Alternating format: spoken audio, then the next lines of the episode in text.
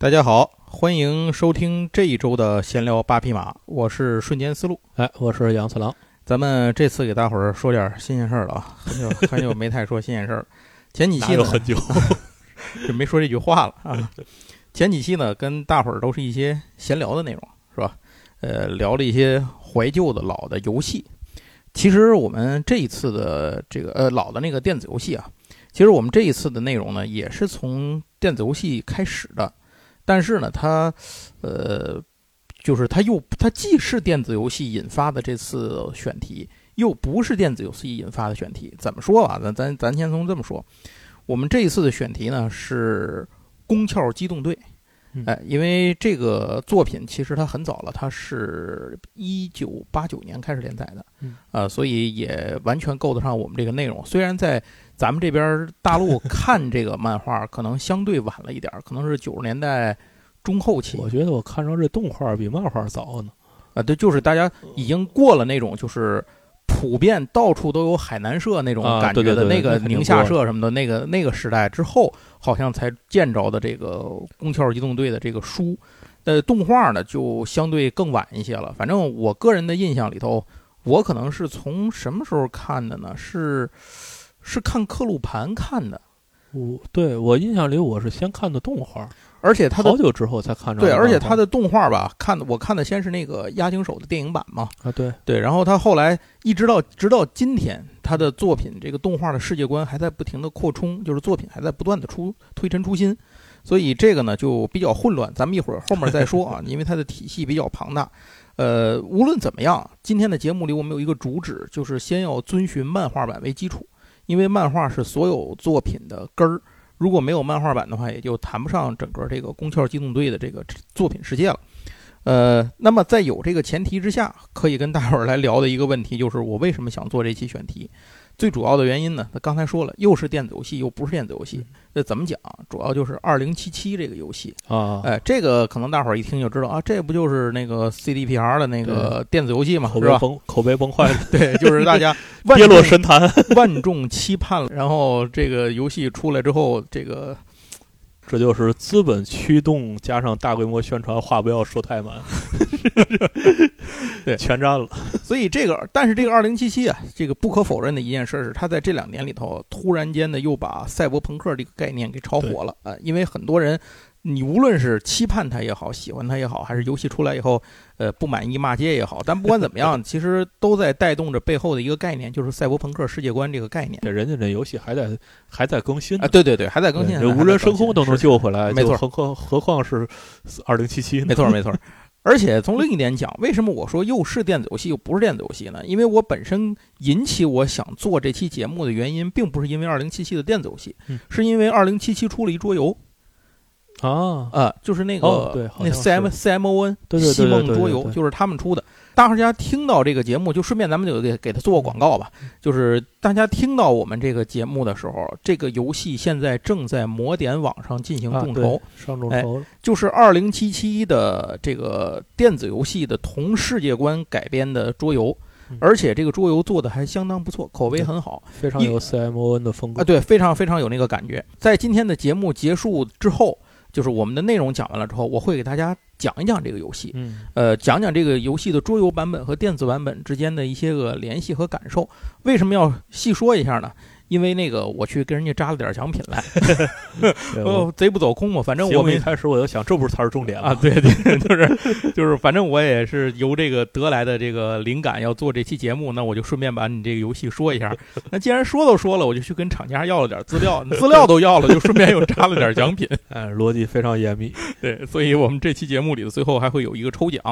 那行，那先回到我们的主题上来啊，咱们还是说回到这个宫壳机动队。在说《宫壳机动队》之前，还是我觉得还是得说一说什么是赛博朋克，因为其实我觉得听这个节目的人，百分之咱不敢说百分之百吧，可能有个百分之七八十，我觉得是不用科普扫盲什么是赛博朋克的，对吧？可能有一些人他只是对这个东西没有一个梳理性的这个概念，但是你跟他说啊，这样是这个东作品就是赛博朋克，那个作品就是赛博朋克，哦，我知道，我见过，对吧？我估计可能很多人都有这个想法。所以，咱们快速的做一个这个入门的小说明，就把这个呃科普这点咱就略过去了。赛博朋克呢，它其实是英文这个控制论和朋克两个单词的一个融合。对哎，那这个算是一个在新时代里的创造词吧。嗯，这个词呢，它所指的这个背景呢，大多都是在描绘一个未来。这个未来有可能离我们非常的近，嗯而且事实上，好像这个赛博朋克世界观下一般都是近未来吧。对对对，对吧？没有说一说的什么几千几万年后如何如何，对吧？人类已脱离了地球，没有到不了那个程度对，都是人类还在这困着呢，还都在地球上猫着呢。天儿了能上个月亮，我觉得这事儿就不简单。哎，基本就是这么一个状况。那人类呢，都是在处于一个呃近未来时代，那么建立了一个低端生活和高等科技结合的这么一个世界的这么一种生活基础。在赛博朋克的世界里呢，拥有先进的科学技术，但是呢，也拥有一定程度上崩坏的社会结构嗯。那么，到底说这个技术有多么先进，社会有多么崩坏呢？这主要看创作者 自己是 他在他的这个世界里头具体的描述是怎么样的。赛博朋克世界有一个最大的特点，就是拥有五花八门的视觉冲击的效果。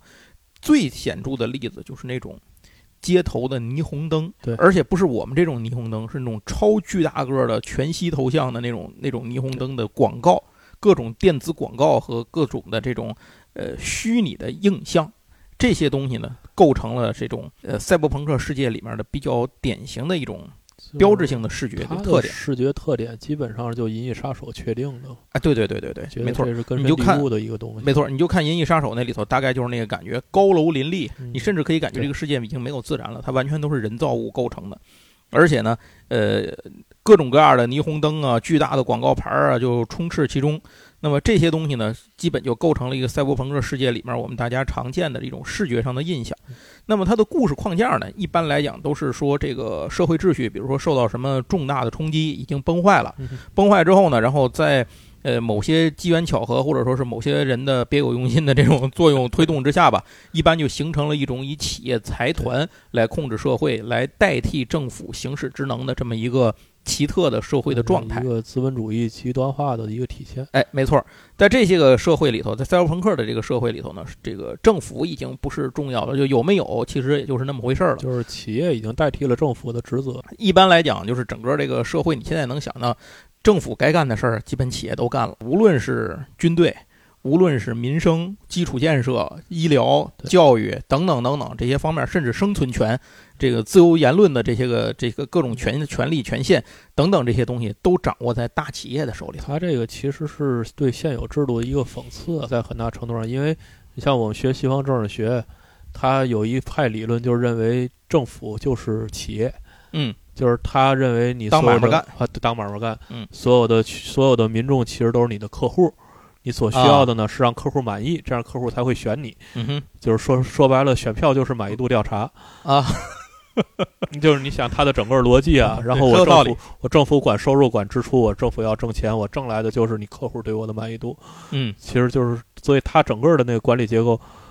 在这个体系下，是你是要是去学政府是要学 MBA 而不是学 MPA 的。啊，你去学商业怎么管，然后你会去想哪部分人是可以放弃的，啊，这部分人不是你啊的客户。对，有没有闻到了某些企业在某些国家在应对新冠疫情时候的表现？对，这真的就是资本主义发展到一个极致的典型的一种社会状态，大概实际上这就是赛博朋克。其实你就把它反过来想，嗯，就是就是跟西方的理论其实是很很 match 的。生这叫什么？源于生活，高于 生活。对对对对对但它可也许早晚就是你的生活。啊，对对对对 不知不觉未来以来。哎，这就变成你的生活了。那赛欧，而且在这个赛欧朋克的世界里，因为它是充斥这种网络技术横行，因为它它经常企业控制这个社会资源的一个方法是什么呢？创造这种虚拟的这种就是世界，呃，把你所有的人都放到虚拟世界里，而且你所有的这种技术啊，这种信息的交互啊，都是通过网络来进行的。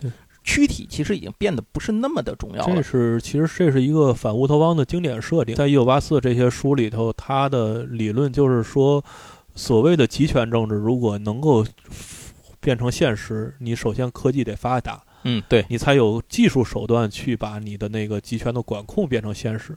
实际上，这赛博朋克在某种程度上也是一个延展，从另外一个角度去把这变成了一个呃现实或者说想象中的一个现实。哎，对，所以呢，就是说，围绕着这种社会状态、这种科技基础，就是这种由网络信息科技构建起来的这个世界观的这么一个呃前提的情况下，所以网络黑客技术也就变成了这个赛博朋克世界里面最常见、最常见的这么一个标志性的元素。基本上我们能想象到的赛博朋克里面的很多东西都是跟这个网络黑客技术有关的，就是它既代表着这种。这种垄断型的企业，它通过这种方式去非法的搜集和整理信息，实施自己的方案和这种就是这个目的，然后同时也代表着一些呃反抗力量，然后他们通过这种黑客技术来去获取、争取自己的权益和寻求真相。那么这两者之间呢，就必然产生着不可调和的矛盾和冲突。这些东西呢，就经常被用来在描述赛博朋克世界当中故事当中的一些矛盾爆发的点。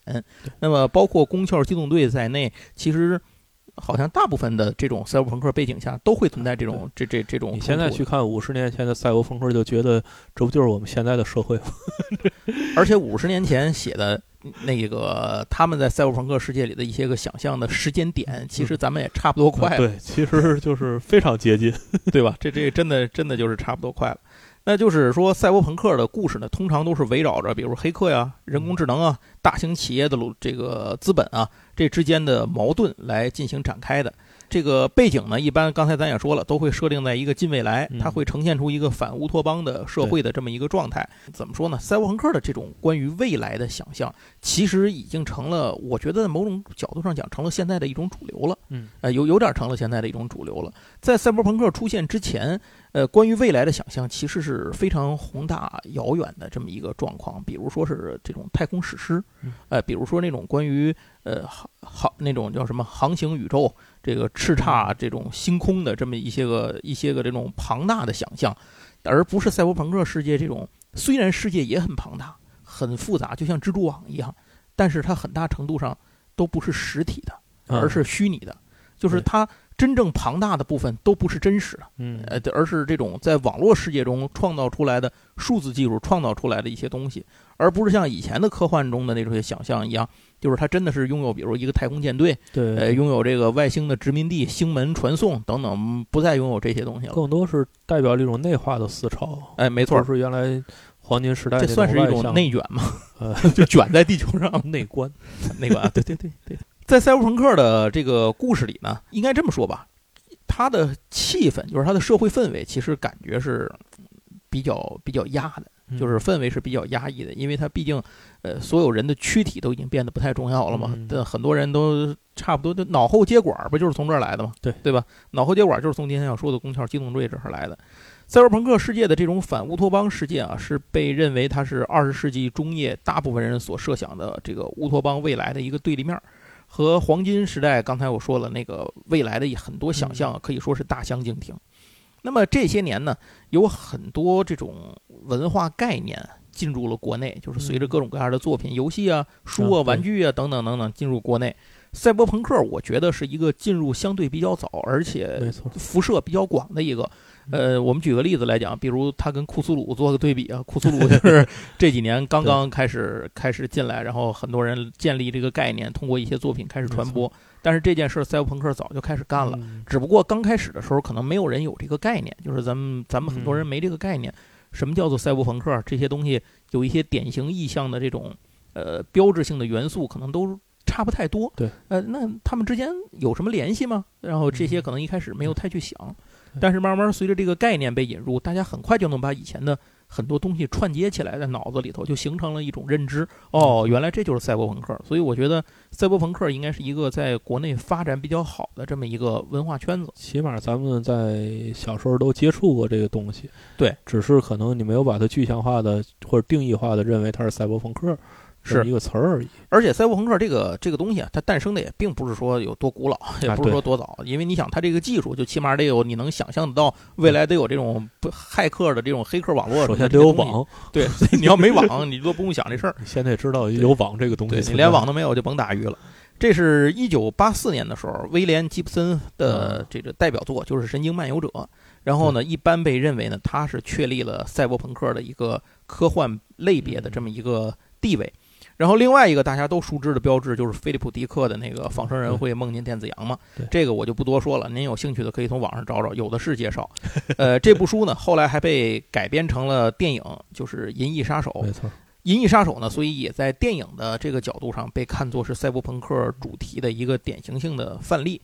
另外，我们熟悉的一些赛博朋克的作品，比如说像杀手也有游戏。啊，对，也有游戏。我小时候游戏我我玩游戏比看电影还早。对游游游戏我就没细说啊，这种这种，因为它电影太有名了嘛，游戏就是个衍生品了。你像《少数派报告》，啊，对吧？然后什么《记忆裂痕》，嗯？然后《全面回忆》，就是啊这些其实都应该算是这个赛博朋克的这种哎赛博朋克是骇客帝国算吗？算啊。也是对吧？对，《骇客帝国》，而且《骇客帝国》的那个创作灵感直接来自于那个什么嘛，《宫壳机动队》嘛。而且你像在这个动漫的角度上讲，其实除了今天咱们要说的宫壳之外，还有好多，比如说那个谁，那个阿基拉啊啊，阿基拉比宫壳还早嘛。其实啊，对对对，他作为那个叫什么日漫三大呃赛博朋克代表作之一。一个是阿基拉，一个是这个《宫壳机动队》，还一个是那个《宠梦》。这仨我好像都是先看的动画。我我我现在回想起来，我好像都是那阵儿就是买盘看动画的阿基时代拉我肯定看的是动画，嗯阿基拉，我甚至在看动画时，我都不知道它有漫画，哦，就真的不知道。过了好多年，我才知道他有漫画。这仨我对漫画印象都是好多年以后了。我这仨啊基本都是，印现在回忆起来都是看的动画。对剩下的其实，呃，赛博朋克的作品还是挺多的。你像有一阵儿，我觉得挺集中的。你像那什么铃音，哦，对吧？？铃音不就是赛博朋克吗？哎对然后还有那个什么心理测量者呀，然后电脑线圈然后还有那个就是也是侍郎正正宗的那个苹果核战记，啊，对对对，啊就就这些这些就是有代表性的这种赛博朋克的漫画、动漫作品还是挺多的。行，那这个就算是一个铺垫的前提吧。我们前面这也也不小心划了过去一刻钟了。那在一刻钟之后呢，我们可以开始今天的新鲜事儿的正经内容了，就是《宫壳机动队》。呃，在这儿得先说一个事儿啊，我我一直读，我现在读的是《宫壳机动队》。杨总，你的印象里头这字儿怎么读？我小时候念宫壳，对，然后后来长大了之后，我忘了是不是听集合说应该念宫壳，我忘，反正是就是某一个节目里好像纠正不记得是纠正过怎。么着就变成宫壳了。就是我小的时候，我也记得我小时候没有人说壳，没有人说壳，都说对壳。我小时候一直念壳，而且那会儿我觉得有一个原因啊，就是大家都很封闭，就是信息圈很封闭。嗯，这一个圈子里头，小朋友们没有一如果没有一个人出来说，哎，我知道这应该读壳，那就所有人都读壳，一读壳就一壳百壳。我不知道是不是这个原理啊，一科百科，因为它这个字儿是日文汉字，对对对，日文汉字这字儿，这个字儿本身在中文的汉字库里它就不存在这么一个字儿，所以那这个字儿怎么读呢？在日文里头它也没有多音字，人家也不是多音。宫壳指的是什么呢？它其实指的是这个作品当中的蜘蛛型的战车，嗯，这又叫这个什么塔基克马嘛，是一种拥有 AI 的小型思考战车。原本呢，侍郎正宗本来他起名字的时候想给这东西起名叫斑马的，结果发现被注册过，所以就自己创了一个词儿，就创出这么一个东西来。这是一种呃具有人工智能的战斗型的可载人的机器人儿嗯，机身大概就是一辆面包车，差不多一斤杯，啊，呃，可可能差不多就这么大吧。整个机体呢，类似于是那种甲壳虫，然后拥有六条机械腿。那么其中两个只呢带有这个手臂的功能，另外四只呢主要是装有轮子，能够快速移动，也能够进行高速的攀爬、跳跃和滑行。机体呢还可以装一定量的武器，而且机体本身因为有 AI，可以进行相当于是自律思考嘛，啊，所以它也可以进行对话和这个人，就是和人进行交流啊，这都是可以的。就是因为这个东西叫做它叫工壳车嗯或者说工壳车，所以这个名字题目里才这么来的。嗯那我印象里头，除了电台啊这些媒体啊开始大量的用这个词儿“壳”之外，有一个重要的原因，好像是因为真人版电影的官方管它读“壳”。哦，好像是这样的。那就是说，派拉蒙认为他他应该读壳，所以那你说派拉蒙是不是这个侍郎正宗官方的？所以我觉得他又谈不上。那他到底应该读什么？我觉得不重要。啊不重要，哎就是各位愿意读什么就读什么。为什么我在这儿要用一定篇幅说一句？因为我发现这个事儿呃很容易引起大家的这种不必要的争论。因为整个这个作品内容可以说的东西非常多，没必要集，我觉得没必要集中在一个字儿怎么念上。何况这东西本来它也不是中国汉字，对吧？行，那呃，对了，今天在做今天节目之前，我还在咱们群里头读者群里做了一个小调查，嗯我发现以咱们群啊这个八零后为嗯为主的这个年龄构成的里头，读壳的人，习惯读壳的人略高于习惯读壳的人。哎，这可能说明咱俩的回忆其中一些是具有一些对对对共性的。好，那咱们就正式来说这部作品吧。呃，选这部作品也有一个原因，就是因为它作品本身的诞生啊，是诞生于日本泡沫经济的这个时代嘛嗯，算是日本最好的时代了。当然是奔着尾声走的那一段啊。科技属于极大发展，社会思潮涌动，然后文化交流频繁，新鲜的创意也不断涌现。所以在这个基础上诞生了这样一部作品。可以说，它虽然是幻想出来的，但是呢，它离不开的是现实的土壤的根基对。就是侍郎正东的很多想法，还是从现实中抽取出来的这种灵感源泉。作为宫壳机动队来讲，给大家留下的最深刻的印象，不知道是什么？是素子从大楼顶上的纵身一跃，还是这个傀儡摇惊艳的旋律，或者是脑后插管的光怪陆离的未来世界？那这些东西呢，综合起来就是赛博朋克的世界，也是宫壳机动队所拥有的一个大面上的基础上的世界观。宫壳机动队它的意思就是原英文的意思是指这种躯体中的灵魂，它是哲学家吉尔伯特莱尔创造出来的一个词。那么这个宫壳机动队，刚才咱们在前面也说了，它其实已经是一个作品体系了，而不再是一个单一的作品。这个作品体系呢，拥有诸多相似又不同的平行世界观。参与创作的这些人呢，也不仅仅是侍郎正宗哥一个、啊，还有很多其他的人。这些克苏鲁了，对他就是没有开放创作版权，你知道吗？那关于这些，我们在后面会说到。这里呢，先追本溯源，站在漫画的角度来说，因为漫画是最初的本源版本，也是后来所有改编和衍生作品的基础。这是一个就是整个这种宫壳机动队世界观存在体系的一个前提的基点。宫壳机动队的漫画版啊，是侍郎正宗于一九八九年五月开始在讲谈社的青年漫画刊物叫这个呃《Young Magazine》上面去连载的，从一九八九年的五月一直到一九九一年的十一月，所以说这个作品其实并不长嗯，作品内容很短，它呢是每三个月一画，大概哦是是这样一个方法去进行的。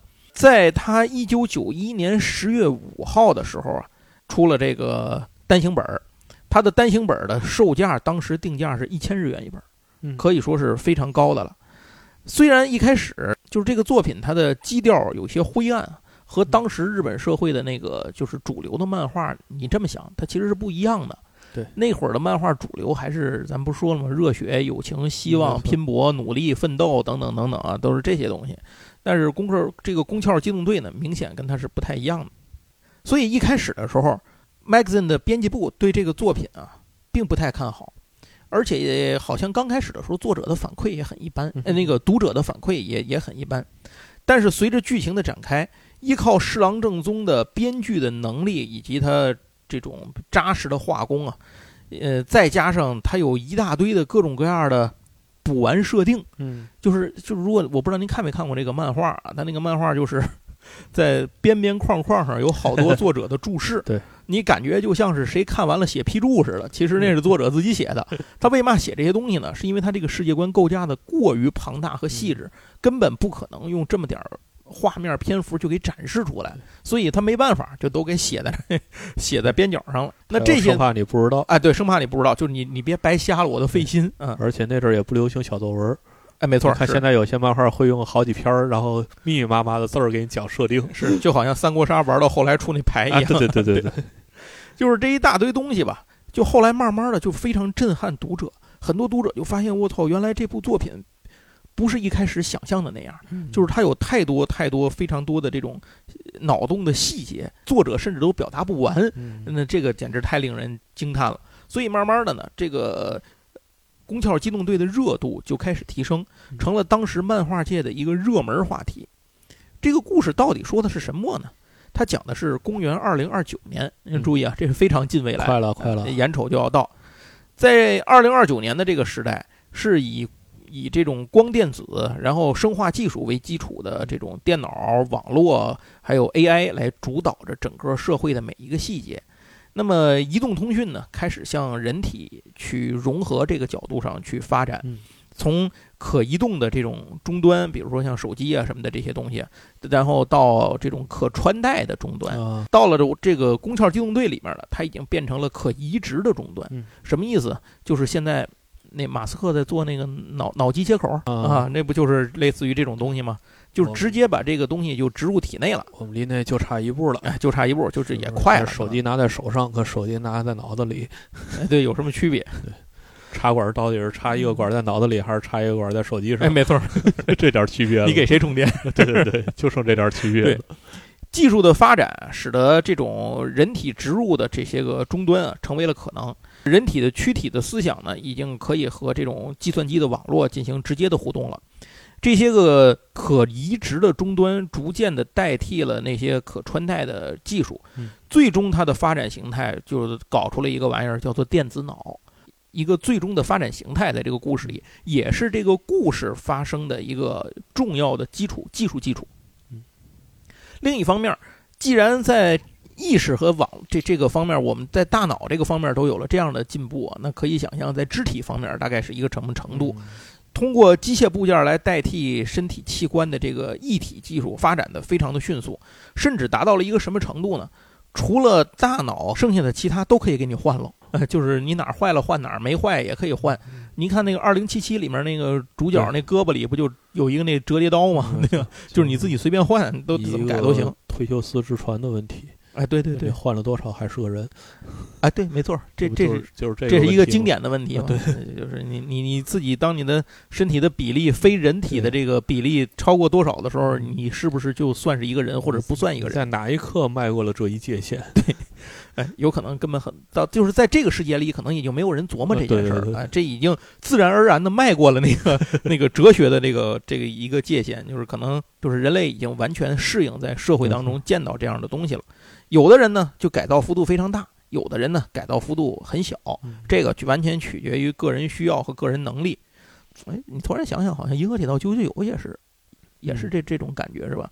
就是改造人嘛。嗨，不是，就是大家都用智慧型手机的时候，有人还是用翻盖的。啊，其实就是这么点区别。是，没错。由于人类本身都进行了这种大量的改造，所以很多人的人体身体就直接可以跟那个网络就是网络端口进行链接了。就是我们刚才说的脑后插管的这个梗的这个来历。对于这些人来说，身体只是一种电脑终端的表现形式，是一个容纳人类灵魂的容器。人类和机械融为一体之后，那么人类和机械的这种界限也变得越来越模糊。并且由于 AI 技术高速发展啊，人和机器到最后最终最终，好像已经成了一个只能够通过这它有没有灵魂来进行区分啊，哎，就就都到了这么一个概念，就是已经上升到了其实从科学上升到了一个哲学的，甚至有些宗教的这么一个意味的一个界限上来了。你已经没法通过科学来详细明确的去划分这一点，因为在这个时代，人甚至没有完全搞清楚灵魂到底是个什么东西。在电子脑流行的时候呢，人类将这个人脑和外部网络链接的时候，也带来了一个问题，就是说，呃，既然我可以把外面的东西接进我的大脑里呢，是不是也有一些东西是我不想接进来的，但它也可以进来呢？这也就是所谓的这种脑部处于一种会被人非法入侵，呃，这么一个危险之下，黑客的概念就进来。哎，对，黑客概念就是把电脑技术应用到人脑当中来了。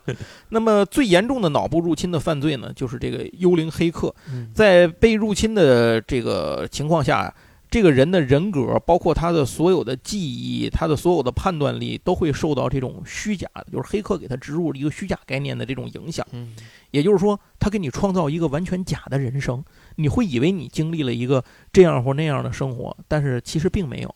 你以为你当上了美国总统，嗯啊，并没有，你可能还只是一个 MAGA 的领袖，还还是有所区别的。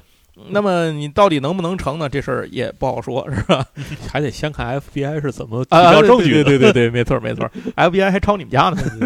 反正不管怎么样吧，就是出现了一些人利用自己的技术啊，开始使用这种网络黑客技术，获得自己本不应该由自己获得的资源、嗯信息和这种成果。那么，面对的这种网络的这种犯罪啊，日益猖獗，人们采取了各种各样的措施，开发了很多的保护墙啊、屏障啊等等等等，设立法规来约束。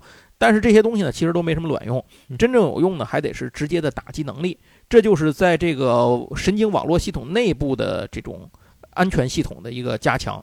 在这样的一个背景下呢，日本内务省呢就组建了一个呃特殊的秘密部队，叫做公安九科，嗯呃，简称就是通称就是工壳机动队嘛嗯，用他们通过一些特殊的方式来秘密解决那些无法以常规处理或是需要迅速采取行动的非常状况。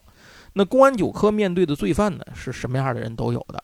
他们有可能就是这个牛逼的骇客嗯，也有可能呢是政府高官，也有可能是这种偷换别人大脑的投机分子啊，等等等等啊，什么事儿都有，甚至有可能是自己内部的人员。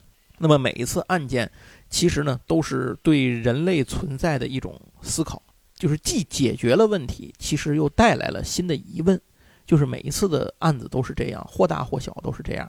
你看的是解决了这个案子带来的实质上的就是眼前的这个问题，但实质上它给你带来的是更多的思考。这些事情是不是眼前看起来那么简单？就是它背后是不是有更深层的动机，或者说它有没有更深层的影响，等等等等。就是这些这些东西都是通过呃一个一个的案子呢放到了这个读者的眼前，就是一个大明朝的东厂，美就美帝国的 CIA，有点这意思啊。这个故事的主人公叫草剃素子，草剃素子呢是一个，刚才刚才说了，有些人这个一体化比较多，有些人一体化呢比较少。嗯草剃素子是一体化比例最高的那一方面，也就是说，除了大脑，全部都变成了一体。嗯而且后来他的大脑也换成了电子脑了。完全一体化的草剃素子呢，在这个案的过程里遇到了一个奇特的存在，被称为傀儡师。嗯傀儡师不是人类，而是一种完全诞生于数字网络之间的信息生命体。后来，这个素子呢和傀儡师进行了融合，变成了一种全新的生命形式嗯。就是这这种生命形式，它既不是信息生命，也不是人类。那么问题就来了，这个时候素子到底是什么？区块链儿哎，说得好，牛逼！哎，石郎正宗当年不知道区块链这个概念，就是 实际上不就是现在的区块链儿吗？他要是知道这个概念的话，可能这个作品又会不一样，你知道吗比？特币了。哎，那随着素子的经历，读者也开始经历了一个从新鲜看热闹到开始思考，到产生疑问，到深入寻找答案的这么一个思辨的过程。宫壳机动队对于许多未来科技的这种考据、设想以及这个描写，就是它描写特别精细嘛。对这些东西，呃，形成的这种独特的世界观，就吸引了世界各地的很多科幻爱好者，以至于产生影响，后来诞生了像《黑客帝国》这样的一些作品。啊，说到这儿呢，我们就得先聊一聊他的作者侍郎正宗了。侍郎正宗呢，他出生于一九六一年的十一月二十三号，出生在日本兵库县的神户市。侍郎正宗是日本最早一批开始使用电脑 CG 来从事插画、漫画的这么一个作者。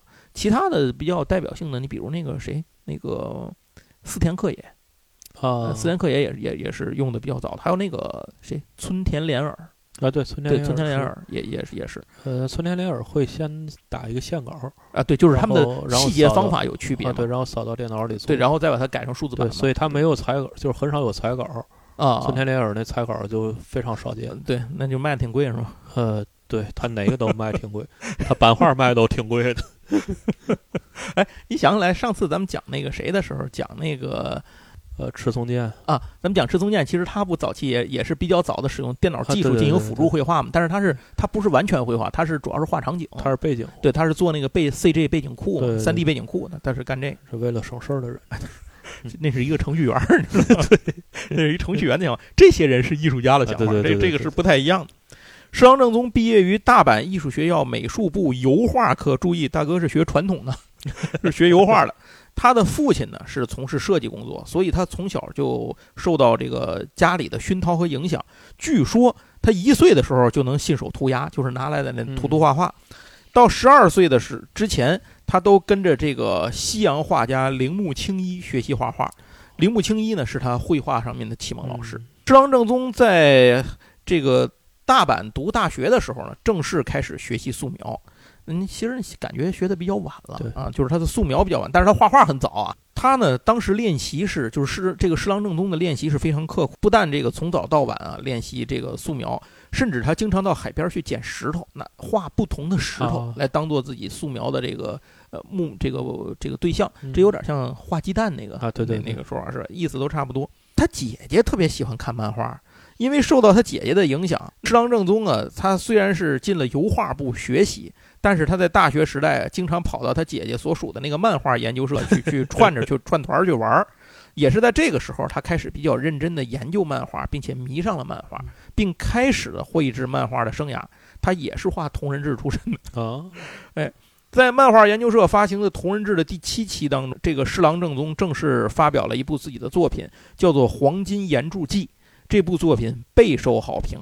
后来呢，他还自费出版了自己的作品集，也就可以认为是侍郎正宗个人的同人志吧。走上同人志的道路。哎在一九八三年二月，他出版了属于自己的出版物，叫做《Black Magic》，就是黑魔法，可以看作是侍郎正宗风格的这种科幻作品的原点。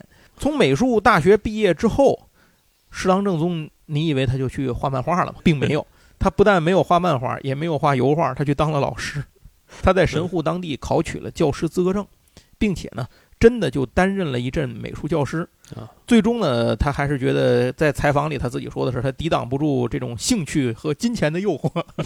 可以想象那会儿可能当老师没什么收入，然后就辞了老师这个工作，成为了一个自由职业者的状态，并且开始去漫画画漫画术，这个当老师是一个很正常的出路，啊，是是是是是。不是每个人都能学完之后就成为艺术家的。你想富坚一博不也是这样吗对？呃，毕业了先当那个毕业之后先考试先当老师，后来发现自己干不了这行嗯。大概在他二十多岁的时候啊，也就是说他出版同人志作品集之后的过了两年，就是一九八五年应该是，大阪当时当地的一家出版社叫做清新社，呃，出版了他的首个漫画作品的单行本，就是哦《苹果核战记》哦。这个《苹果核战记》的名字是致敬美国西部的苹果种植者约翰·查普曼，带有播种希望的意思。嗯，侍郎正宗呢，就通过这部作品正式踏足了这种漫画界。《苹果核战记》讲的是二一三一年，毁灭了整个世界的这个非核大战终于落幕，嗯就是不是核战争啊，嗯就就是这种非核武器的大战。大战中生还的士兵，也就是这个故事的主人公，叫做迪娜纳兹的这个女孩，她呢有一个搭档，是已经身体几乎都完全机械化的一个人，叫做布里埃诺斯。那么他们呢，在一个叫做铜的神秘女人的带领下，来到了和平都市，叫奥林帕斯。这个奥林帕斯呢，是有比人类更不具备攻击性，而且没有繁殖能力的这种优良品的品种的生化人和人类共存的一个都市。嗯，大家都以为人类和生化人在奥林帕斯这座城市里可以保持势力的均衡，但是没想到呢，两者之间的对立却日渐激烈，最后连主人公两个这这一行人都被卷入了这场争夺叫 Apple Seed 的争夺之中。这本书的出版速度是非常非常慢的，也就是非常的慢。在一九八五年出版了第一册单行本，到一九八九年的时候，一共才出了四本。但是，还是刚才那个话，因为侍郎正宗在这个时候已经有了大量的关于世界设定的细节，嗯没法在漫画中表现出来，所以这个《苹果核战记》是拥有自己非常详尽的设定集的。在设定集里面，侍郎正宗呢，呃。尽可能详尽地向读者展示了自己到底设想当中的这个世界是什么样。嗯呃，还有一点，有人一直问一个问题啊，就是说这个《苹果核战记》和《攻壳机动队》是不是同一个世界观？嗯这一点呢，侍郎正宗是没有说过的。为什么？哦是因为他的这两部作品的所属版权是不一样的，哦，呃，不在同一方。但是很多人认为可以把它视同于一点嗯一个世界观下，呃，只不过是《宫壳机动队》在前，《苹果核战记》在后。大概是这么一个，就是您您知道大概这么一个一个意思就行了。这个事儿并不是一个官方的定论，反正都一个人想的。哎，对都对做了那么多设定了，肯定还是有一定的关联性。对苹果核战记里面的这个这个 “C” 的这个核这个词的意思呢，它有回归原点的这么一些个隐，就是这种隐晦的寓意。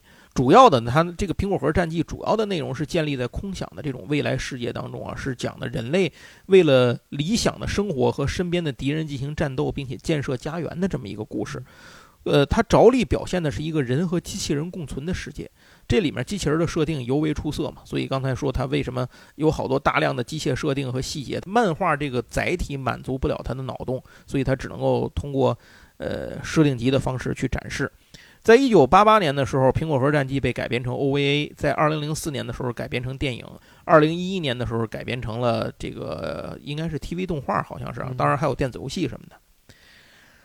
但是真正让侍郎正宗登上神坛的是一九八九年到一九九零年之间，前面说的《宫壳机动队》的漫画的连载。嗯，这到这儿呢，就接上了咱们开头的部分。最初由于作品这个过于冷门啊，咱刚才也说了。一开始大家都并不看好，但是没想到后来就让很多人这个就是意想不到。当灵魂脱离了躯体的束缚之后，提升到另一个层次是什么样？那这个东西呢，就是在《宫壳机动队》的当中，侍郎正宗要探讨和表现的一个主要的内容。这部作品，呃，它的漫画单行本啊，其实是有三本，应该是。对。现在应该是现在可以买到吧？还呃，很好买。哎，对，而且没有溢价。对吧？对，就一直一直很好卖，一直很好卖。为什么？对，它是它这个漫画很奇怪啊，它叫做一点零、一点五和二点零。其实，关于我们所说的《宫壳机动罪》，就是这个草剃素子在九科的这个故事，其实只是一点零。嗯啊，那一点五讲的是什么呢？一点五讲的是九科里头素子。不在的时候，这个九科的日常是什么样的？外传？哎，呃，其实也不算是外传吧，他这个就是正传，它是正传，只不过他那里他就没讲，没有没有主人公呃，他主人公换换了，换成他的同换成巴特什么了，就是不要不是主要试点呗。对，那二点零讲的是什么呢？二点零讲的是没有九科的素子，就是素子和那个傀儡师融合之后的一个一些事情啊，讲的是这个。所以就是点五一般都会以是一个。其他视角出现，对对对，没错没错，相当于是一个世界观从不同角度上的补完，对对对，大概是这样。这个《宫壳机动队》之所以能有今天在世界范围内的影响，除了漫画本身之外，另一个最重要的就是押井守的电影版功不可没。哎，咱们一开始就提到了押井守的电影版，因为我其实最早看的就是就是他那个电影版。这个押井守的这个作品，我我们就不太去探讨，深入去探讨押井守本身的一些个特点了。以后有机会的时候，可能我们再说。这快成显学了，大家有兴趣可以去扒一扒。哎，没错，大家随便找找吧，都都可以找到。但是只能说明一点。这个《宫壳机动队》的世界观和它的内容，以及它它本身存在的这个哲学思辨的内容的展现，非常适合押井守去体现。嗯，就是跟押井守的本身的个人的想法和特点啊，我觉得是非常契合的，所以他才能在这部作品里打造出来这样一个世界级别的经典。另外。在那个时期，就是押井守这个作品能够在全世界范围内得到大家的认可的一个重要原因，我觉得也是当时在世界很多地方人们都有能在他的作品当中看到一些思考上的共鸣。对，就是说对于未来的一些想法，或者说对于人性的想法，对于这种社会发展的未来的一些担忧和可能会出现的一些情况，那么这些事情可能在世界范围内是普遍存在着的。而不是当时只是发生在日本的这么一个情况。其实我们今天可能很多人也在，也也会在这个这一类的作品里找到一些共鸣，可能是因为我们也到了大概这个时候。而且现在说实在的，当时讨论的很多事儿，现在大家已经没有热情去讨论了。对，它已经变成了，或者变成了现实，或者已经超出了现在的人的这个讨论的这个激情，或者说他的那个哲学的关注点了。是，都已经过去了。在这个《宫壳机动队》这部作品里头，他探讨的应该这么说吧，他探讨的是人、AI 和网络这三者之间的一个共生关系。那这部作品里头，它的核心其实就是通过草剃素子这个人物的变化，就是这个人物的认知，随着草剃素子来展开，来我们来认知这个世界。咱们前面已经说了，他除了大脑和一部分这种。脊髓之外，已经全部都一体化了。因为他是自卫队出身啊，他的军衔是少校嘛，所以这他同伴就直接管他叫少佐，也就是这个原因。他拥有高度的格斗战、枪战和这种电子脑指挥作战的能力，并且是一体使用方面的天才。自身呢也是 S 级的骇客。他为什么全身都一体化呢？是因为他在这个出生的时候，就出生前航空事故。导致他母亲就身亡了。他本身呢是靠这种特殊设备急救，只保住了大脑，嗯所以就把这个身体给替换了。再后来其他的不同的动画版本当中啊，对这个有不太一样的描述。这个您看每一个作品呢，各自有各自的说法。冷静想想，他其实是啷个儿是吧？呃，好，好像还真的，啷真的个儿不就是啷个儿就是个脑子。只不过啷个儿是被人取出来了一个大脑。对对对对对，是他也是被人取出来了一个大脑其实本质上好像没什么太大，区别。如果他操控，如果素子用朗格那个躯体，理论上讲也是没有什么问题的。只不过他不需要摇那两根小摇杆儿，那这么说，他的技术比朗格先进那啊。必须的。但朗格那脑子自己就能在那开东西，也挺牛逼的。哎，人脑子还能自己跑呢。不愧是外星脑啊！由于从小他全身就被改装成了一体啊，甚至后来大脑也换成了电子脑，所以素子一直从故事一开始他就有一个压在内心的问题：自己到底是什么人？嗯，自己到底算不算是个人？如果算的话，那么人和人的就是人和非人的界限是什么？是不是就是拥有灵魂这件事情？自我认知人类。哎，咱们现在离咱们现在离那自我认知人类只差一步。现在自我认知性别嘛，都对，你看那个波士顿圆脸的呃节目里，他都已经要先说一句：你这个人自我认知为女性，你这个人已经可以自自我认认知自己是二十多种性别了。你现在啊离那个自我认知到底是人还是一棵树，我觉得已经差不了太多了。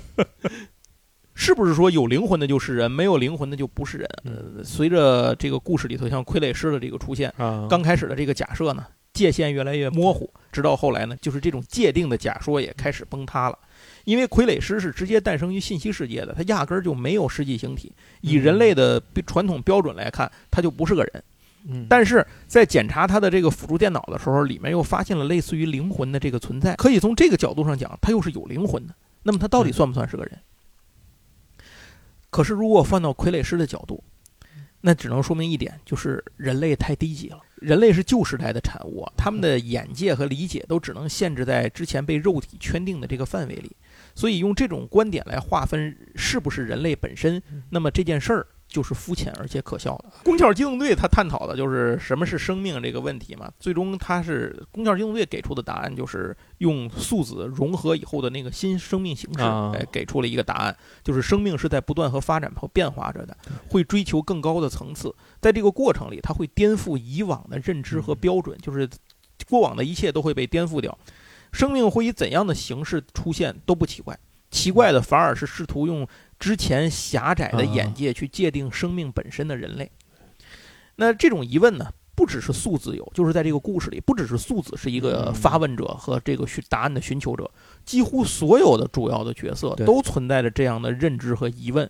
这也就是为什么在动画作品里头，有时候你会看到，感觉他们都是全员哲学家这种 这种说话，全员思辨这种感觉啊，就是这么来的。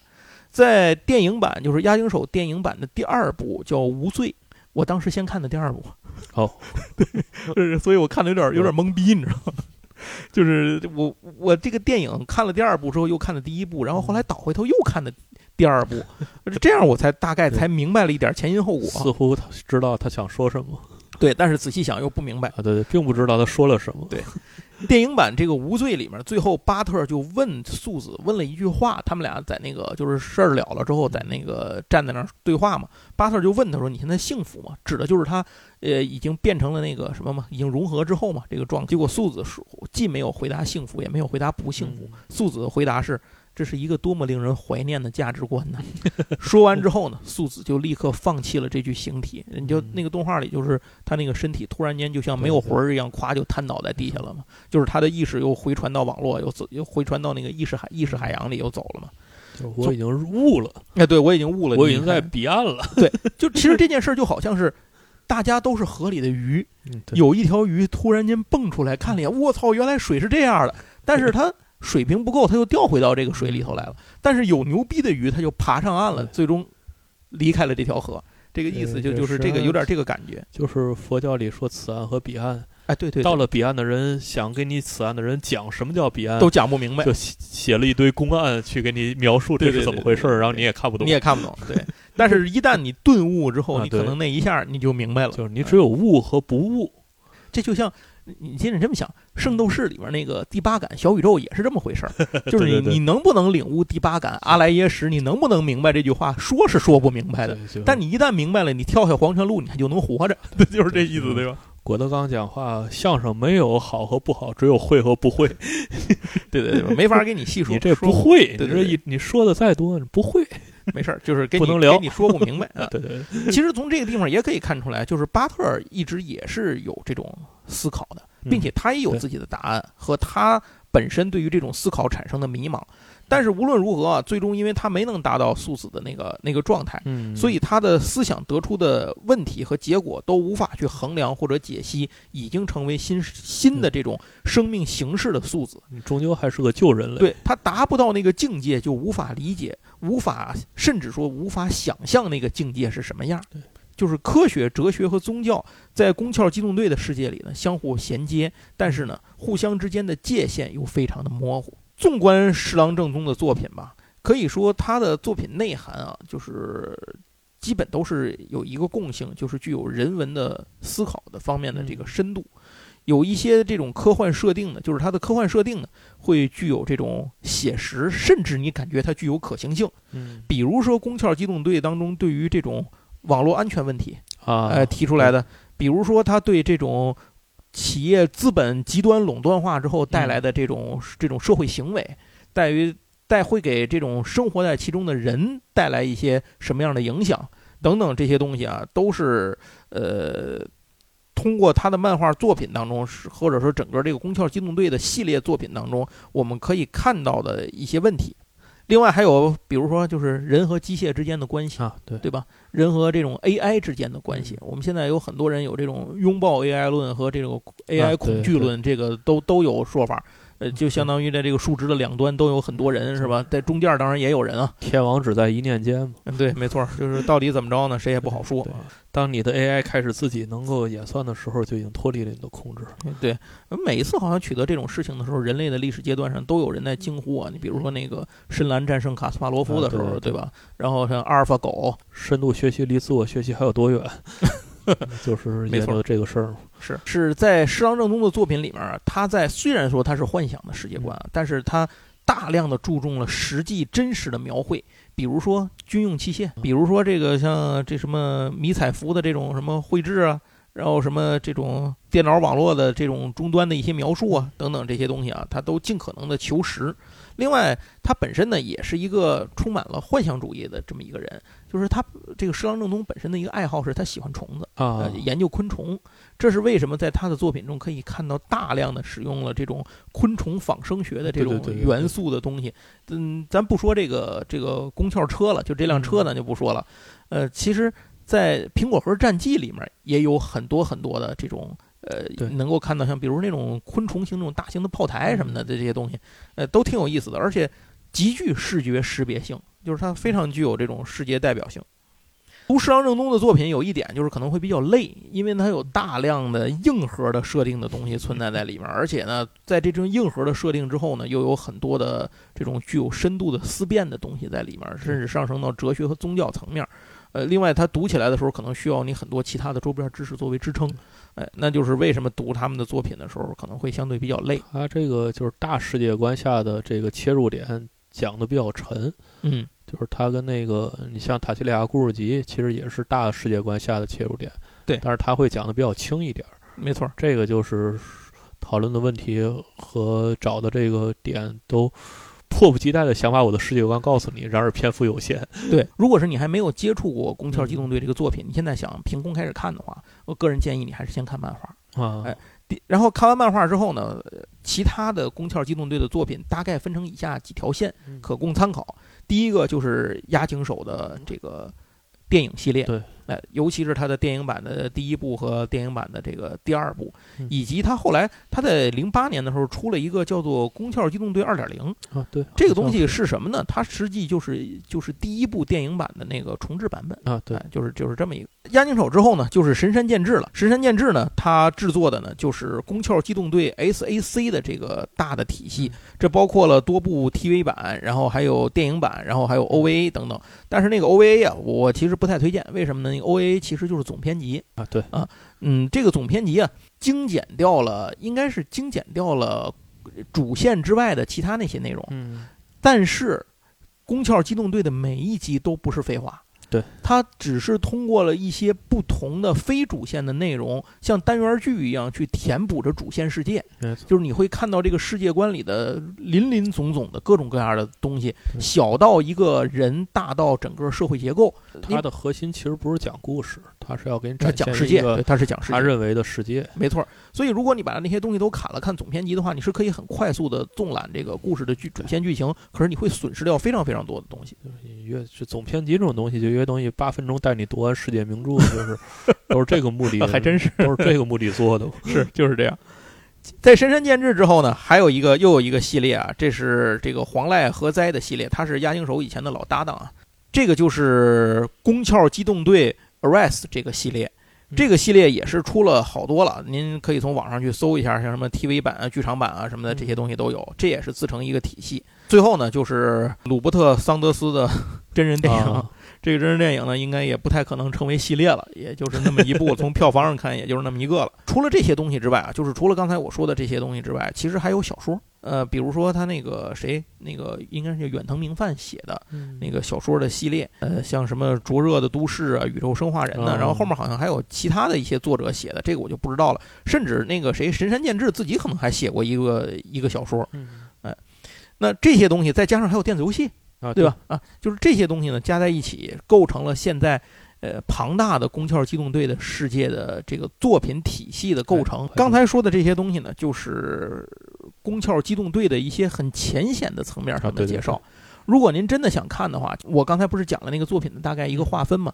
您可以通过那个方式来看。另外，如果您想买书的话，就是呃买那个现在繁体版的呃三本儿，它是盒装嘛，三本一盒，是盒装的对吧？而且惊讶的没有一件儿啊，对，没有一件。卖了的，还不另外，港版现在要出一个，现在预定当中是宫壳机动队的一个短篇集。这个哦短篇集是什么呢？是很多漫画家受邀啊，我觉得他应该是，然后画的这个呃宫壳机动队世界观下的一些故事是什么？我没看过，我也不知道。这本书现在在您订港版漫画的地方是可以订到的。嗯啊，差不多吧。宫壳机动队的事情咱们就讲到这儿。然后后面如果您觉得有兴趣的话，我们可能会再把宫壳机动队去展开的细说一下。因为如果他要细说这个东西的话，我估计可能得起码说个两集，对，就是不算咱们这集的话，可能得说个一两集也差不多。其实是个显学，就是他现在里边探讨的很多事儿啊，就是你每一块儿拿出来都能拿出来说比，如说在在这里面提到的一些个技术或者是一些个概念，什么东西现在已经成真了，就是有什么东西现在已经变成了这个。呃，我们现实当中也能够嗯实现的东西，比如说刚才咱说了脑机接口嘛，然后这个一肢一体，啊这就甭说了，对吧？像刀锋战士是吧？这这这就甭说了。然后像 AI 技术和人造灵魂这件事情，就是什么时候 AI 是个 AI，什么时候嗯它它就它就不是 AI 了？它是不是能够欺瞒你进行图灵测试？对吧？这这你也不知道，对吧？一旦有一个有一个 AI 能够通过图灵测试，并且它试图隐藏自己，不让你知道它做的话，对对对，那么你也真的就不知道大企业资本的这种极端垄断，嗯啊，这个很容易，您您您注意看看美国就知道。然后接下来像是一些在社会上面其他一些方方面面的东西吧，在这儿就不太细说了，可能太多，我们一时半会儿也捋不尽。如果您有兴趣的话，像这些东西都可以拿出来作为一门学问来研究。啊，那总而言之，《宫壳机动队》是一部非常具有划时代意义的科幻作品。它不仅仅是因为它是在这种赛博朋克的分类下面起到定顶的这么一部嗯一部标志性的作品，更重要的是，它在很多层面给我们展现了一个一些未来有可能出现的真实的情况。对是不是我们随着社会发展下去，我们真正的未来就是这样了？还是说我们的未来是我们的征途是星辰大海呢？到底是哪一个是我们的未来？这个其实现在人类还处在一个十字路口当中，不停的去选择和徘徊。我们现在处的这个时代，我们更加忧虑的是，大家已经不去研究这个事儿。对，就是这个世界已经不去讨论这个问题了，这才是其实是这个时代最大的忧虑。对，而且其实你注意过，赛博朋克世界里头很多的科技的发展是用于享乐主义使用的，它更多的是为了解决这种呃社会中过剩的人口和这种需求，在无法被实际满足的情况下，给你一种虚假的一种像是安慰剂的东西就。是你不知不觉的，其实已经活在一九八四的世界里了。对对对对，而且这样的是一个世界有一个有一点就是它的资源是被极不合理的分配的。最上层的那些人拥那些个像大企业、大公司、托拉斯这些拥有拥有权限的这些人，拥有世界极大比例的资源，然后只有剩下的公众去分摊那些极小比例。那么把他们。变得一体化和变得这种电子脑上传网络，其实也是为了节约这种实际上的资本消这种资源消耗，也有这个原因。那么为什么要这种原因？就是因为资源不够嘛。但是如果我们可以去，假如说人类的未来是破开了这层壳，去走向这种星辰大海的征途的话，那可能这些资源，我们现在紧缺的资源，未来都不是事儿。对，这都有可能，未来都不是事儿。但是如果你迈不出这一步，那可能它真的就是个事儿了。你就不得不做一个虚假的壳，把自己包在里头。而且这个人是真的想去迈向星辰大海，还是想收购 Twitter？这事儿也不好说。这别老说大实话。就是你在摇旗呐喊的时候。冒着对吗？开的车忽然自己就撞了，然后自己烧起来的风险，也要支持他的时候。我我说句实话，这是这一点上来讲，就是赛博朋克的未来和想象中的那种宇宙大航海时代的未来，这两种未来到底哪一个是人类的未来？这件事儿真的，我觉得是一个决定人类未来命运的一个转折点。我我由衷的希望世界不会变成一个赛博朋克这样的一个世界。因为那样的话，就意味着人类会永远被禁锢在这个自己的这个壳里头，一点点的，直到所有的资源消耗殆尽之后，再内耗，最后消失，这是一个未来必然的结果。也有可能未来肉体就消失了吗？我对这个概念最开始的接触，其实是说句题外话，就是宇宙猫，不知道你印象？那个宇宙不二雄的宇宙猫里边有一集，他们到了一个星球，就是到那儿想吃什么吃什么，就是脑子里一想什么，脑子里一想什么就出来，比方想吃饭，那就出来好吃的。然后想吃个那个，想想看见一个什么，呃，城市就出来一个城市，然后要什么有什么。嗯。然后后来他们就发现，这个地方已经人就全已经全死了，然后都变成一个电子信号的灵魂了。对对对，我想然后中间有一个信号塔，是说那里边就是我小时候幼小的心灵受到极大震撼，就是说你认为你吃的苹果只是信号塔发了一个电子信号告诉你你吃到了一个苹果。说如果电子信号全部能够达到这个结果，你不就想要什么有什么了吗？那还要肉体干什么呢？你就都大家就都变成灵魂了，所以在那个世界里，大家都变成灵魂了。当然，也有一种说法，就是说，如果人类完全抛弃了肉体啊，就把这个意识上传之后，变成意识体形态之后，可能反而会脱离这个星球物质层面的这种束缚，达到一个更高的境界。这个就完全超出我的能力。就像刚才咱们这个节目里头说的，我没有到那个境界，我甚至无法想象的。就你说什么都这样说什么都我我反而听起来就更像是宇宙，我小时候看见的宇宙猫的那个。对对对对对对，行吧。这个说的远了，咱们扯回来。刚才咱们说了，那个既然去跟厂子扎了这个，对，聊点正事扎了奖品啊。对，咱们就先介绍一下这个二零七七这个游戏。就这个游戏，就是建立在刚才我们讲的所有的这些赛博朋克世界观下。因为二零七七本身这个电子游戏在当时出来的时候实在是太火了，有太多的介绍它背景的东西。您有兴趣在网 B 站上搜一下，一搜一一大把，您两天看不完。所以呢，在这种前提下，我们就不太去细说二零七七的世界观的这种背景了。您只知道它也是一个类似的这样的一个赛博朋克的背景。看看《银翼杀手》啊，对，《银翼杀手》，对对对。那么在这样的世界观的情况下，诞生出来的这个二零七七这个世界，也就是它一个典型性的一个存在，就是这个夜城嘛。这个城市里的生活到底是什么样的？然后也通过了电子游戏进行了展示。它的我们今天说的这个 CMON 出的这个桌游版本，其实就是完全脱胎于二零七七这个世界观的构架。注意，它不是脱胎于电子游戏，是脱胎于这个世界观的构架，从设定集里走出来的。对，因为它也不太可能去实现电子游戏的那个那个东西，它毕竟它是一个桌游，对吧？桌游桌游擅长的东西。二零七七这个桌游呢，它的名字叫做《二零七七夜城风云》，是一个可以支持一到四个人的游戏。它有一点让我非常喜欢的是，它不是一个合作游戏，它是一个竞争游戏。太好了，而且是一个 德式，它其实是德式，它是个德式，它不是一个美式游戏。这个游戏现在正在魔点网众筹啊，您有兴趣可以去看看。游戏众筹已经已经成功了，然后现在就是随时还可以上车。首先说啊，《夜城风云》这个游戏呢，它是一个大型的一个大型版图游戏吧？对，哎，整个背景呢就是这个夜城，然后分成了六个区域。游戏呢，大家要通过对这六个区域进行控制和争夺，来获得里面相应的各种各样的资源以及各种胜利的条件等等。在游戏开始前，会会有那种故事牌。通过故事牌来推进整个这个游戏这这这一局游戏的进程。然后这个故事牌里头呢，也会决定你这一局当中的设置和结束条件等等等等这些东西。在游戏里头有两种主要的资源，一种是违禁品，一种是钱。当然，另外还有一种资源呢，叫做机密文件。这个机密文件其实就是百搭，就是这两种东西都能用。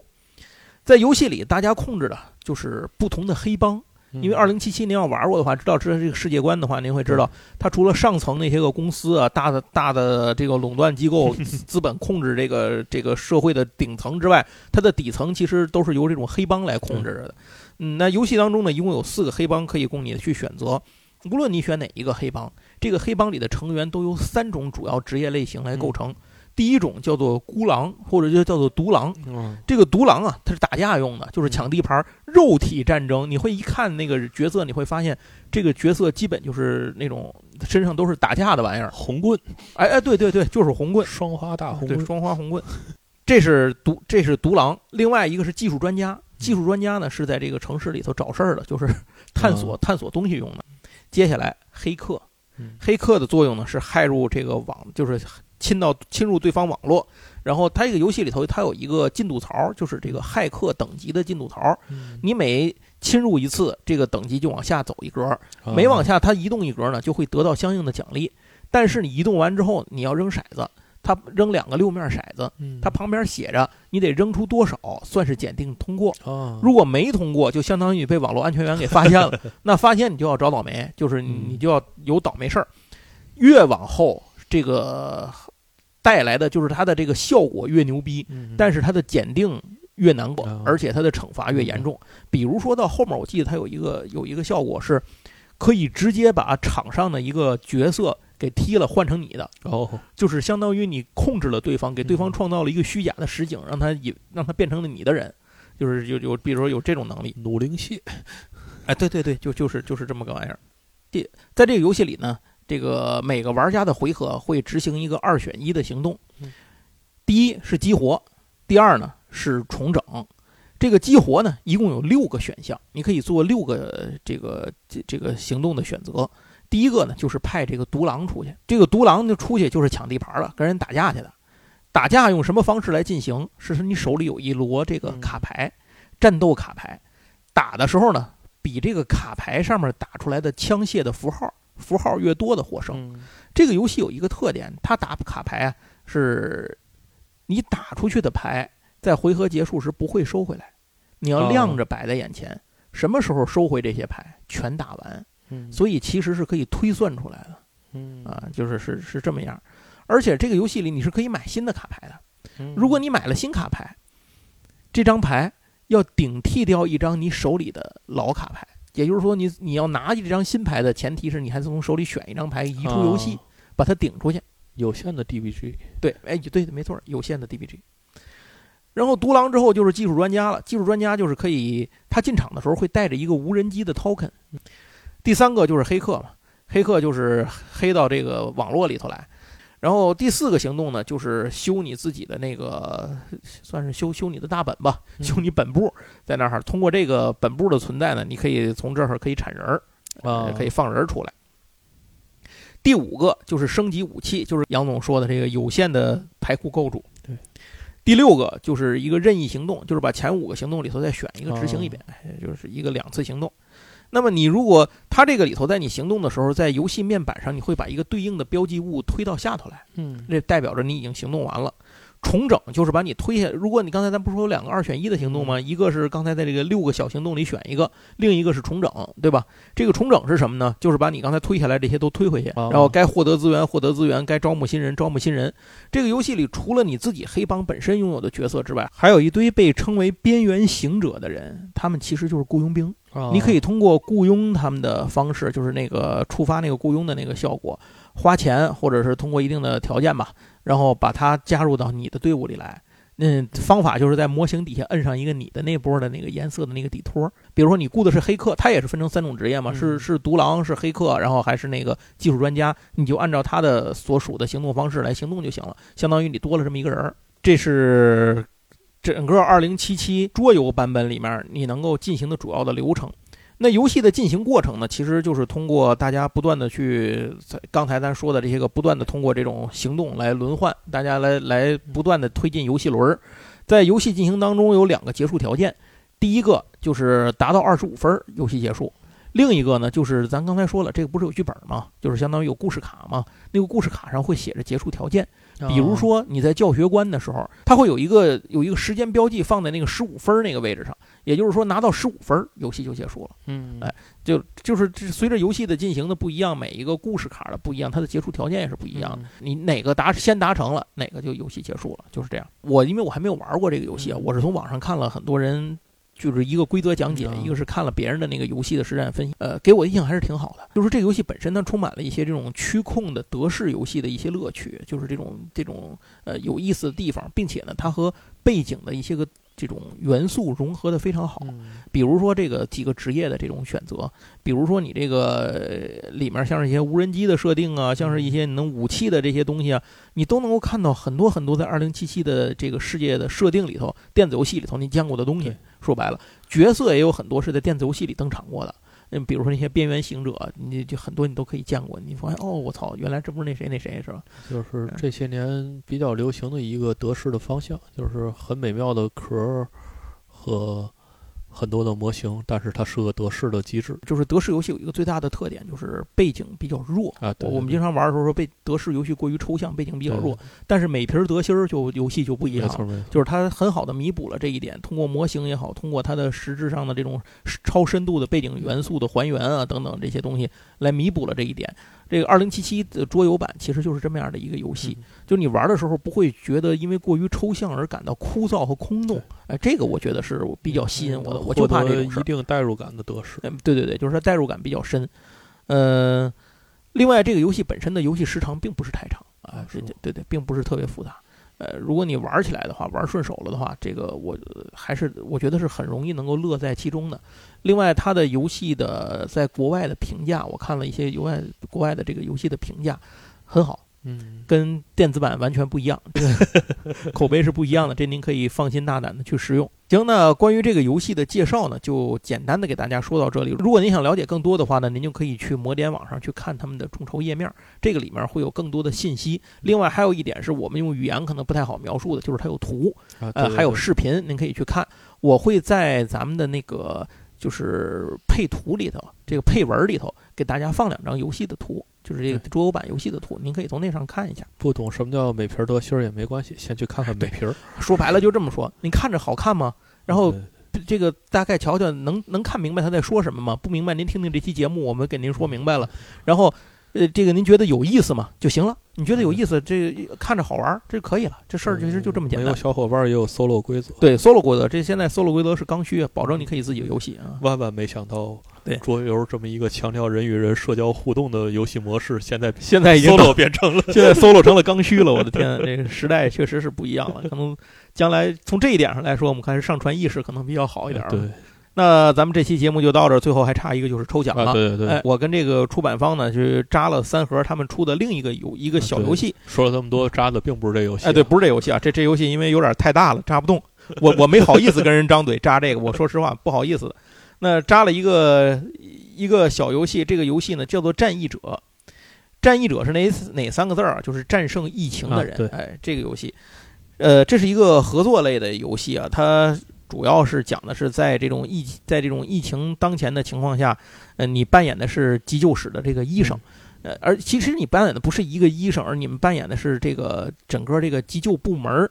那么在疫情不断增加的情况下，病人不断的住院，而爆发新疫情的情况下，你们还要呃不断的加班加点，你如何去利用现有医院的资源、床位和救治能力，去尽可能多的救治病人，不让医院的这种医疗力量出现崩溃。啊？呃，以及最后能够把这些个完成这个医疗救助任务，最终呢让这个事情能够步入正轨。在这个过程里头，不但你要应对的是这种突然爆发的新疫情啊，突然住院的病人啊，这个比如病人出现了什么并发症啊等等这些突发事件，你还要面对的，如果你不停的加班，医生本身他也是个人，他自己的这个精神压力也会不停的增加，会出现问题，你还得调节他的精神状态，而且在这个过程里头，事儿在不停的出，资源在不停的耗损，你如何去合理的去配比？这是一个游戏，咱实话实说，这是一个难度还比较高的游戏，可能需要大家在玩的时候多动动脑子，就是多费费心思。但是我觉得正是这样，这才是桌游有意思的地方，而且它跟当前的这个呃世世界面临的这个实际情况啊，还是这个契合度非常高的。大家可以在通过游戏的过程来简单的体验一下医务工作者的不易之处。那如何参加呢？很简单，第一个是给我们的这期节目点赞和转发，另一个呢是在节目里头呢，这个在喜马拉雅和小宇宙的评论里头给我们进行一下评论。聊一聊关于赛博朋克的话题，或者是关于宫壳机动队的话题，这些都可以。甚至您可以聊一聊，比如关于呃像阿基拉呀，其他的那些个作品，可以给我们未来做一些资源储备，也是热烈欢迎的。并且别忘了在您的回复前面呢写上这个抽奖两个字儿，哎，我们就会到时候呢抽奖。抽奖的时间还是在我们这期节目应该是周三公布，那么应该是在周，咱就放在周日吧，在周日晚上八点截止。八点之后呢，这个八点之前，所有参加的咱们抽奖的这个朋友，两处，一个是喜马拉雅，一个是小宇宙的，我都会最后把他的名单拿下来，搁进抽奖软件里头，一共有三盒。对，咱们还是感谢一下 CMON，哎，哎，咱们的奖品的提供方 CMON 给咱们提供的这三盒战役者。另外一个就是，如果您对。二零七七这款桌游感兴趣的话，别忘了去魔点上看一下。如果您对《宫壳机动队》这部作品感兴趣的话，别忘了去 B 站上看一下。好，那再次感谢您收听本期节目。在今天节目的最后呢，再给大家补充一件事情吧。这是我在录完这期节目之后进行剪辑的过程当中得知的一件事儿，我决定把它补录进这期节目里。这件事情是一个真实的事件啊，他是一位名叫彼得·摩根的科学家。得了一种名叫 ALS 的罕见病症，这种病的中文全名呢叫做肌萎缩性脊髓侧索硬化症，表现就是患者会逐渐丧失对身体肌肉的控制力，最后呢会失去像吞咽啊、呼吸啊这样的基本能力，然后只有死亡。那我们知道得这个病的最有名的人就是霍金。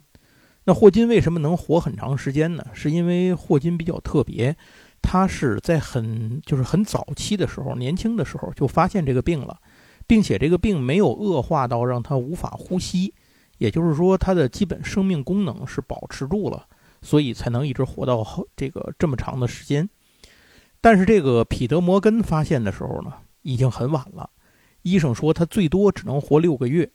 那个时候，彼得·摩根除了这种肌肉啊、这种动作上的控制丧失之外，他已经开始丧失语言能力了。那么在这样的情况下，彼得·摩根决定以自己为样本进行一次实验。呃，他是这么说的：“他说，所有人都知道，我也知道，我正在通向死亡的这条大道上飞速狂奔。但如果没有选择的话，那我希望能够享受狂奔的过程。”并且我将留下一些全世界都能记得我的东西。一位科学家面对死亡做出这样的选择，就是把自己变成了一个半机械人，或者说是咱们说是半赛博人吧。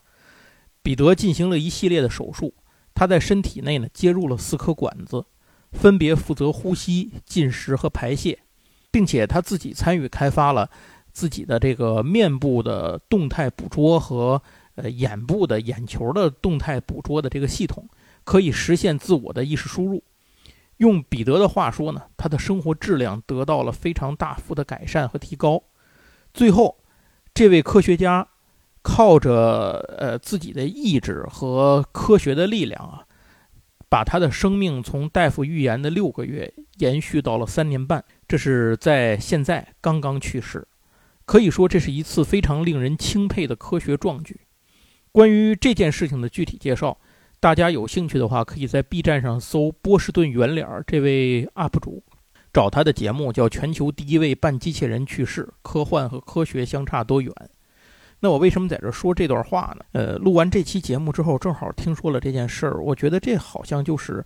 呃，赛博朋克的这个世界观中的一些东西，在我们现实世界中的应用，在节目中，其实我和杨总也探讨到了这件事情，只是没有深入的展开。彼得·摩根这位科学家的经历呢，告诉我们，在这些方面，如果我们有控制的、有目的的，呃，有序的去应用赛博朋克世界下我们幻想的一些技术的东西，去开发和应用它的话，让它能够得到这种正确的使用，那么对于人类来讲呢，它应该是一个能够起到造福作用的事情。只是不能让它失控，真的变成像我们呃作品当中赛博朋克世界那样的一个状况。这是对今天节目的一个补充。这期节目就正式到此结束，非常感谢大家的收听，再见。